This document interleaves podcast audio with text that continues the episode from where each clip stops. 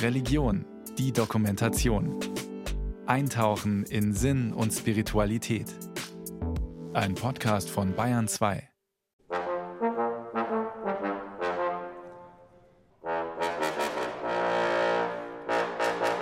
Wie klingt ein Drache? Verspielt, tollpatschig, brummig, mächtig in Moll, wie er beim Komponisten Wilfried Hiller in der Vertonung des Kinderbuchs vom Lindwurm und dem Schmetterling daherkommt? Drachen sind eher wild, also so ungefähr wie die Tiger und Löwen. Ja, ich finde sie schon gruselig und Feuer speien können sie. Wir wissen nicht, ob der Drache nach Flammenwerfer klingt oder als zeitgenössisches Ungeheuer wie ein Düsenjäger. Niemand hat je einen gesehen, und doch ziert er Bucheinbände, Siegel und Teppiche, quillt aller Orten aus der Fantasy-Jugendliteratur, fliegt als Monster, Weisheitswesen oder schwebendes Kuscheltier durch Filme und Puppentheater. Er wohnt als psychisches Innenwesen in unserem Unbewussten, geistert durch die Träume von Kindern und Erwachsenen und gibt als Fabeltier selbst Evolutionsforschern wie Josef Reichholf Rätsel auf. Bei den Drachen handelt es sich um einen Spezialfall, der von so gut wie allen übrigen Fabelwesen in einem wesentlichen Punkt abweicht. Und das ist die simple Tatsache, dass sich kein zoologisches Vorbild finden lässt. Sie hausen in Höhlen, sie erzeugen laute Geräusche, Krach, machen Donner oder sie speien Feuer, sie horten Schätze, Gold, Juwelen, das tut kein Tier. Und sie haben Bedarf, von Zeit zu Zeit zumindest, nach Jungfrauen. Und sie tyrannisieren die Umgebung. Das alles lässt sich mit keinem Tier in irgendeiner sinnvollen Weise in Verbindung bringen.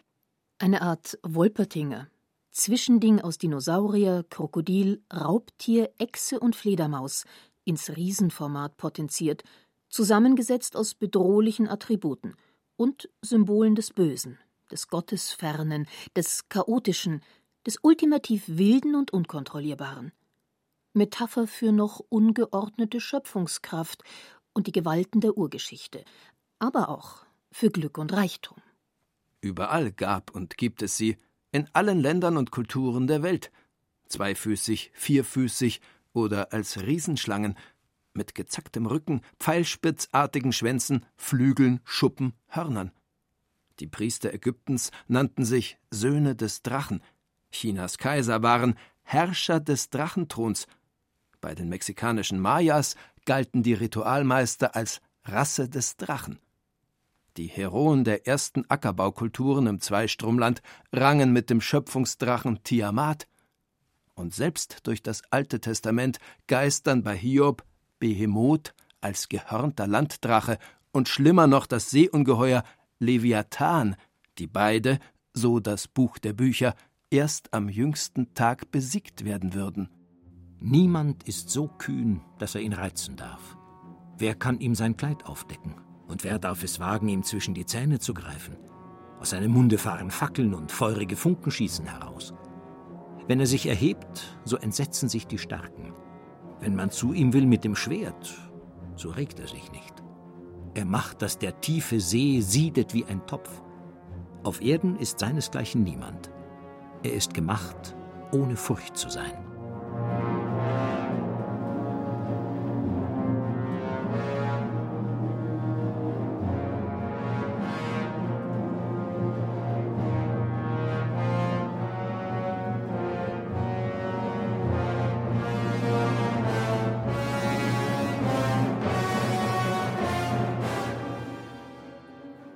Unzählige Autoren, Theologen, Naturwissenschaftler, Psychologen haben sich an diesem Fabelwesen die Zähne ausgebissen, über seine Herkunft gerätselt, sie einer in den Genen verankerten Erinnerung an die Dinosaurier zugeschrieben oder sie wortreich ins Reich der Fantasterei und des Aberglaubens verbannt.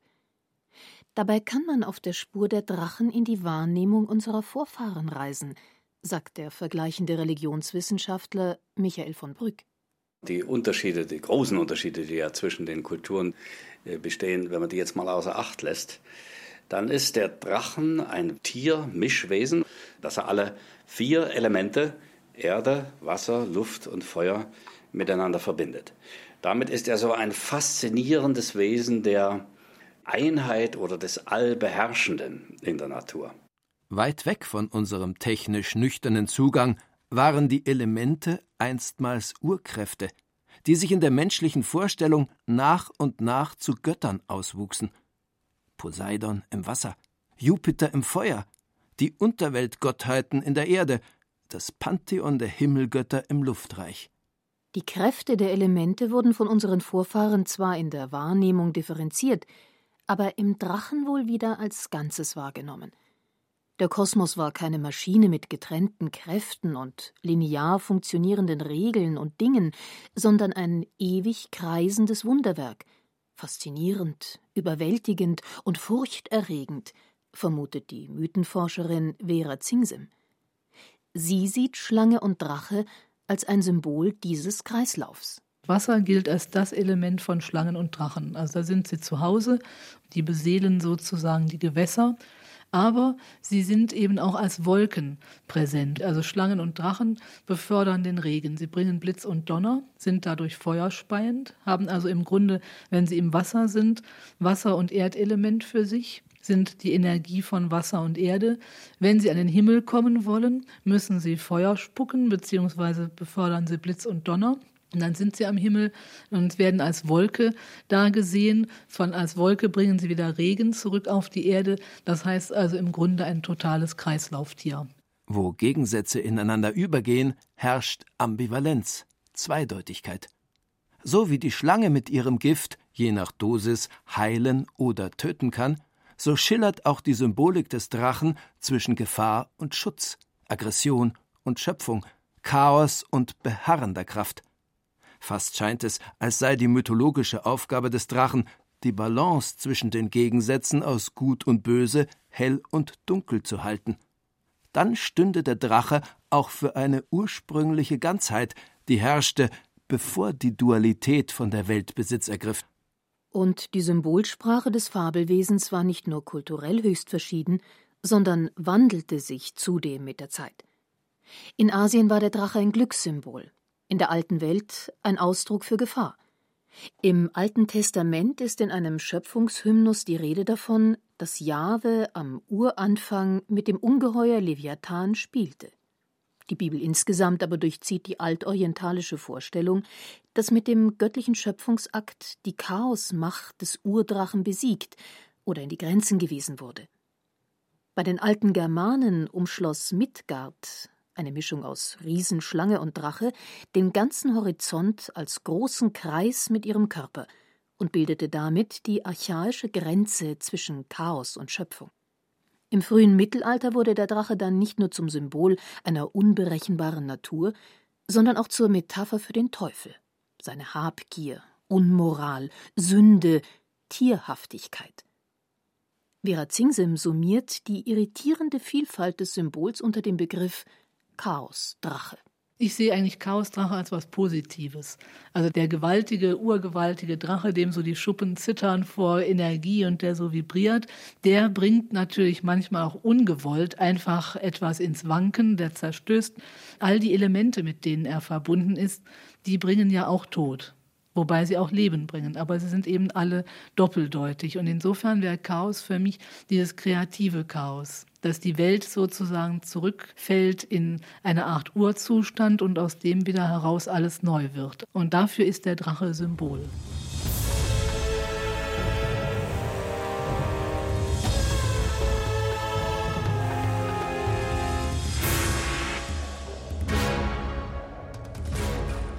In der Gegenwart hat der Drache seine Symbolik nochmals verändert.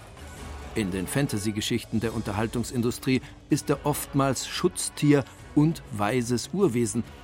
In der Esoterik des New Age Astralwesen und weibliche Urkraft, die mit Drachenmagie geweckt und genutzt werden kann. In den modernen Märchen wie Jim Knopf und Lukas der Lokomotivführer von Michael Ende ist der Drache in der Figur von Frau Malzahn erst scheußliche Lehrerin und wird dann, besiegt und gezähmt, zum wahrsagenden Weisheitsdrachen. Als Glücksdrache Fuchur in der unendlichen Geschichte wandelt sich das Schreckensbild des Drachen schließlich in ein fliegendes Kuscheltier und Helfer kindlicher Unschuld. Fast scheint es so, als ginge es in der Geschichte der Drachenfabeln bis heute nicht nur darum, die Chaoskraft zu bändigen und zu besiegen, sondern auch darum, den Drachen selbst von seiner Boshaftigkeit zu erlösen. Wer die Bedeutung des Drachen in der menschlichen Psyche entschlüsseln will, muss tief graben. C.G. Jung, Begründer der Tiefenpsychologie, sah im Drachen den weiblichen Archetyp der schützenden Mutter, die besitzergreifend alle Entfaltung verhindert, erläutert seine Schülerin, die 80-jährige Psychologin Ingrid Riedel aus Konstanz. Das ist der Mutterdrache. Es ist ja was Komplexhaftes, was alles überlagert und festhält. Und von daher dann böse Züge bekommen kann. Der Drache ist gar nicht so persönlich, sondern der hütet etwas verbissen.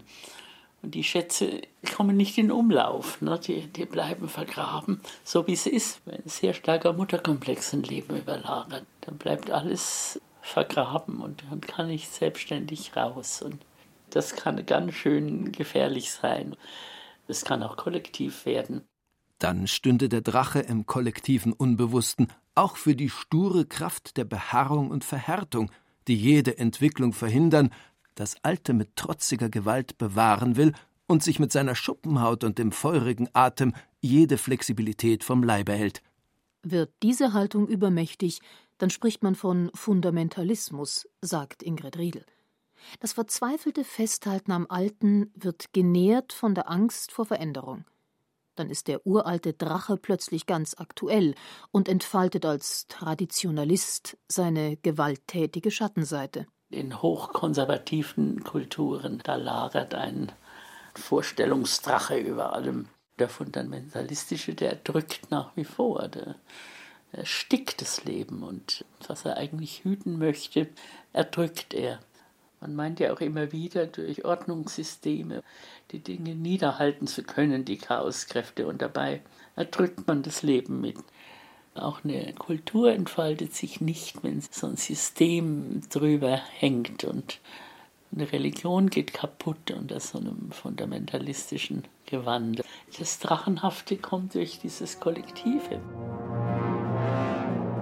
In den Sagen und Legenden liegt der Drache meist wie ein träger Wächter vor seiner Höhle und bewahrt die Schätze, die darin verborgen sind. In der Metaphernsprache sind es die Jungfräulichkeit oder Juwelen und Diamanten.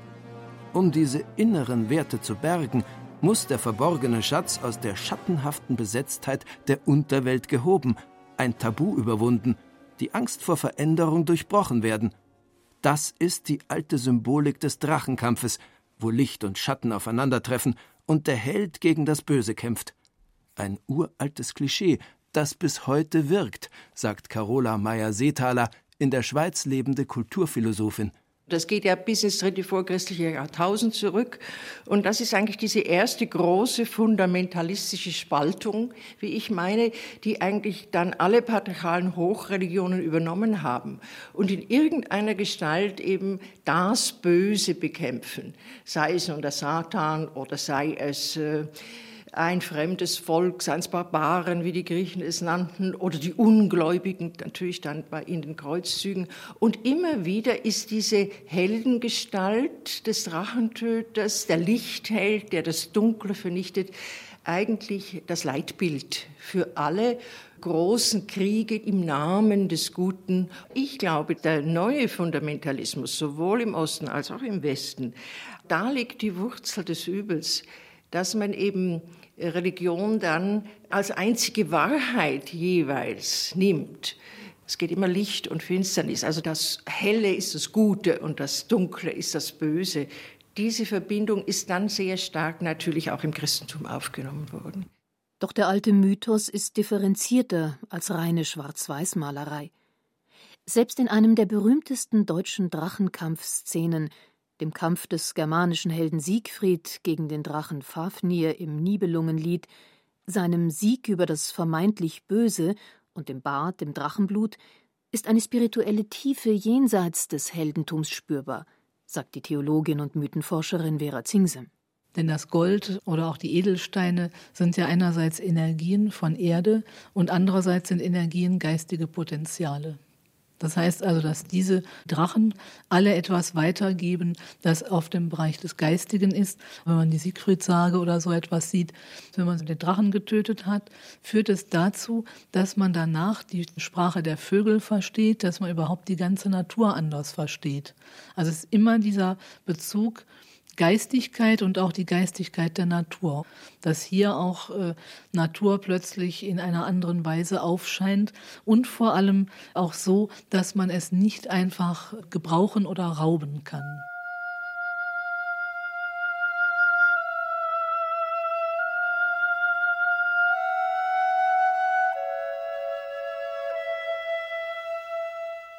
Vielleicht geht es in den Drachenmythen auch um die innere Wandlung, die Konfrontation mit dem inneren Schatten, dem Drachen, des Ego, das Wachstum und Veränderung verhindern und das Leben unter Kontrolle halten will.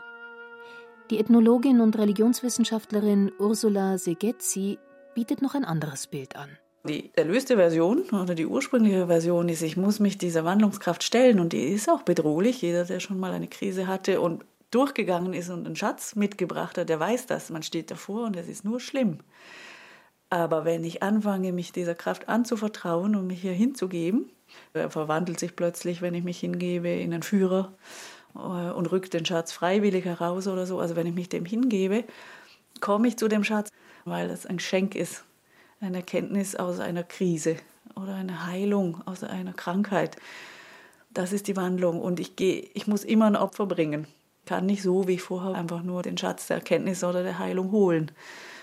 Und das ist das Bild, ich muss mich dem Drachen opfern, um das Geschenk zu erhalten und damit zurückzukehren und nicht den Drachen töten und das zu rauben. Der eher weibliche Ansatz, den Drachen nicht zu bedrohen, sondern anzunehmen und zu zähmen, ist religionsgeschichtlich und kunsthistorisch in den Kirchen im Schweizer Kanton Graubünden sehr bildhaft umgesetzt, erzählt der Schweizer Tiefenpsychologe Max Bürge. Der Georgsritter tötet den Drachen es gibt aber Bilder, die sind älter. In den Schweizer Alpen zum Beispiel gibt es eine Darstellung, die heißt die Soncha Margherita in Graubünden. Das ist die Heilige, vom Christentum als Heilige gemacht, die heilige Margarete. Und historische Forschungen haben gezeigt, die hat es gar nie gegeben. Die wird aber im Bild dargestellt als Frau, man kann das in Graubünden besuchen, die auf dem Arm einen Drachen hält, wie ein Kind. Die drei heiligen Jungfrauen, Margarete, Katharina und Barbara, sind möglicherweise Christianisierungen von drei vorchristlichen Göttinnenfiguren. Sie wiegen den Drachen nicht nur im Arm, sondern führen ihn auf anderen Darstellungen auch mal wie ein Haustier an der Leine. Die Botschaft dahinter lautet wie ein Ratschlag aus dem Buddhismus Geh an die Orte, die du fürchtest. Integriere das Negative, versuche es zu pflegen, vielleicht sogar zu lieben. Das darf aber nicht heißen, die Größe des Schattens kleinzureden und den Drachen zu verniedlichen, warnt die Jungianerin Ingrid Riedel. Bis der sich an die Leine nehmen lässt, da muss ich seine ganze Psychologie äh, sehr gut kennen, so wie bei einem Tierpfleger, der auch ein übermächtiges Tier eben dann schließlich herumführen kann, weil er es sehr gut kennt. Das wäre die Aufgabe zu schauen, welche Züge hat der uns jeweils bedrohende Drache, welche Bedürfnisse hat er und kann man ihn also so weit stillen auch. Also der darf keinen brüllenden Hunger haben, wir werden ihm auch was opfern müssen. Aber so, dass er erträglich, umgänglich wird. Und dann hätte man die ganze Tradition, die in ihm mit drinnen ist, hätte man eben als Weisheitsdrachen auch zur Verfügung.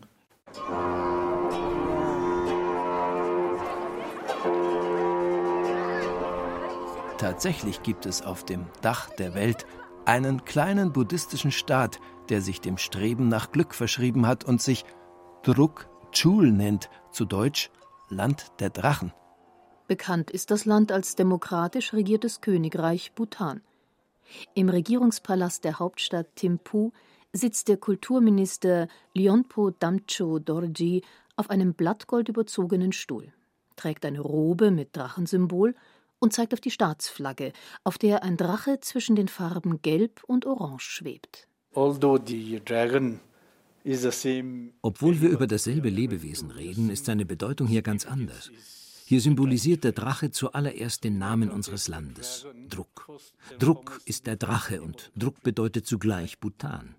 Er ist ebenso ein religiöses wie ein kulturelles Symbol. Er ist unser erstes Tierkreiszeichen und ein glücksverheißendes Wesen.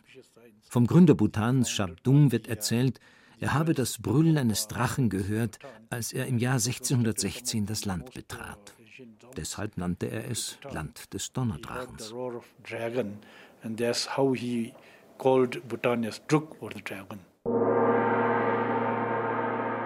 In Asien zeigt sich der Drache tatsächlich als machtvolles Wesen der gelungenen Balance. Ebenso wie im taoistischen Symbol des Yin und Yang, wo sich polare Kräfte im Gleichgewicht halten, gilt er als Garant des Glücks, wenn das Gleichgewicht stimmt. Man findet ihn in Tibet, Bhutan, Ladakh, als Berong in Indonesien und in Japan.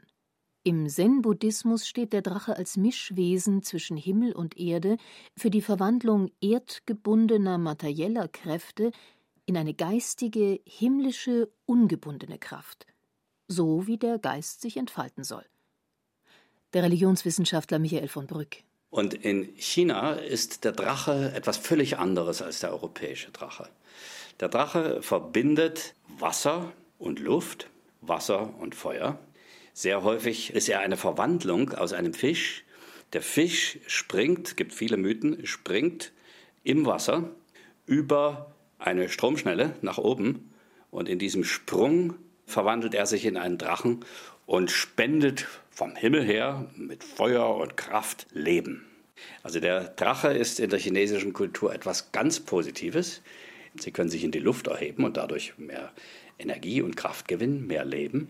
Der europäische Drache ist genau das Gegenteil, interessanterweise. Der europäische Drache befreit sich nicht, im Gegenteil, er steht für Besitzgier und Eifersucht und Neid. Er bewacht etwas, was er eigentlich gar nicht gebrauchen kann, meistens Schätze und Jungfrauen. Mit beiden kann er eigentlich nichts anfangen. Verhindert äh, die Entfaltung, verhindert die Evolution. Er steht für die beharrenden Mächte. Er speit das Feuer nicht, um wirklich Welt zu verwandeln, zu vergeistigen, sondern er speit das Feuer, um zu zerstören. Doch das ambivalente Wesen des Drachen wandelt sich kontinuierlich weiter. Er wurde als Schöpfungswesen bewundert und verehrt, als Teufel verbannt und gefürchtet, als Schattenwesen ermordet und ist trotzdem in unserem Unterbewusstsein höchst lebendig. Die Naturwissenschaft hat immer wieder versucht, den Glauben an ihn auszumerzen. Den jüngsten Versuch unternahm der Evolutionsbiologe Josef Reichholf, der die Drachen als Erfindung mittelalterlicher Bergleute beschreibt, die im Auftrag des chinesischen Kaiserreichs in den Bergen Eurasiens nach Gold und Diamanten gruben und sich mit Feuerwerkskörpern, Krach und geraubten Jungfrauen die lokale Bevölkerung vom Leibe halten wollte. Die Schatzsucher der Antike und des frühen Mittelalters, die holten sich ja nur das Wertvolle und verschwanden wieder. Also das waren kurzzeitige Ausbeuter von Schätzen, deren Vorhandensein die örtliche Bevölkerung gar nicht gewusst hatte. Deswegen ist meine Schlussfolgerung, dass es Menschen waren, die Drachen gebildet hatten, aus guten Gründen heraus, um eben die regionale oder lokale Bevölkerung in Angst und Schrecken zu versetzen, sie zu terrorisieren, damit sie sich erstens fernhielt von den gehorteten Schätzen und nach Möglichkeit überhaupt nicht dahinter kam, was der Sinn und Zweck der Tätigkeit der Drachen war. Logisch und nachvollziehbar in der Argumentation. Fraglos. Doch das Unbewusste folgt nicht den Regeln der Logik, widerspricht die Mythenforscherin Vera Zingsem. Selbst wenn die Bergleute den Drachen Klamauk als Angstmacher nutzten, wohnte er als Bild vielleicht schon viel länger in der kollektiven Psyche und konnte mal so und mal so geweckt werden.